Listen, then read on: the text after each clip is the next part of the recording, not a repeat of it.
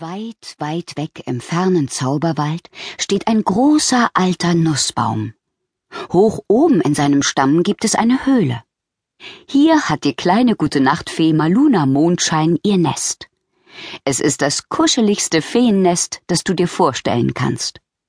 Dort gibt es ein winziges Himmelbett mit tausend weißen Glitzerkissen, eine kleine Oh, warte mal. Gerade fällt mir ein, dass du ja vielleicht noch gar nicht weißt, wo der geheimnisvolle Zauberwald überhaupt ist. Gut, dann erkläre ich dir den Weg dorthin. Ganz von Anfang an und direkt von da aus, wo du gerade bist.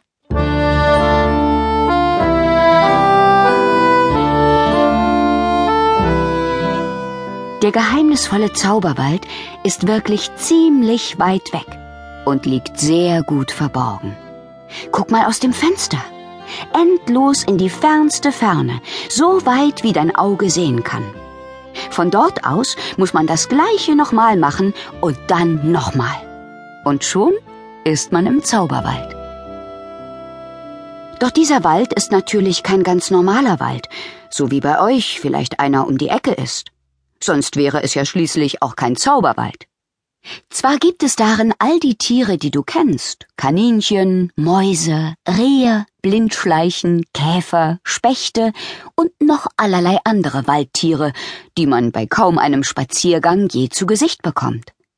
Aber es leben dort eben auch Wesen, wie du sie noch niemals gesehen hast. Die kleine Hexe Ranunkel Krakelei zum Beispiel. Oder Foxtrott Fuchs. Der kleine Bär, der kleine Zauberer und der kleine Drache. Der übrigens gar nicht so klein ist, wenn man's genau nimmt. Stehst du erstmal unter dem prächtigen Nussbaum auf dem Feenhügel, hast du einen wunderbaren Ausblick über den ganzen Zauberwald.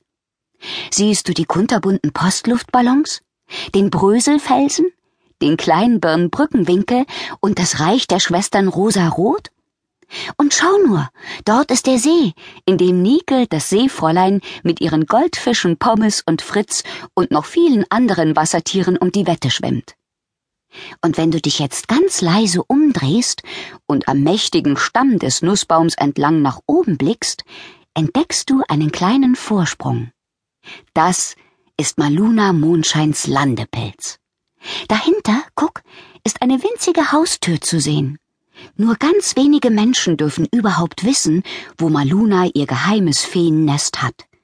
Jetzt gehörst du auch dazu. Aber psst, nicht weitersagen. Versprochen? Und nun machen wir es einfach wie immer.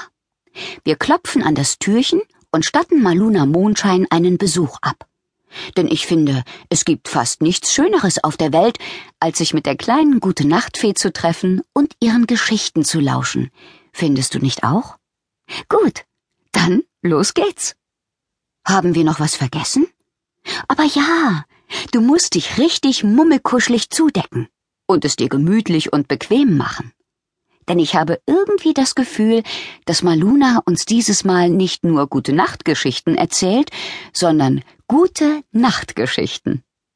Dunkel und geheimnisvoll, verstehst du?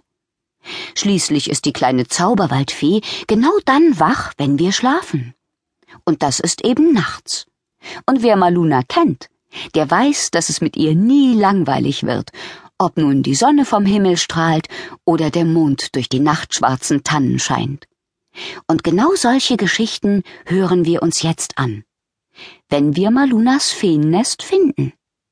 Mensch, Mensch, Mensch, ganz schön dunkel im Dunkeln.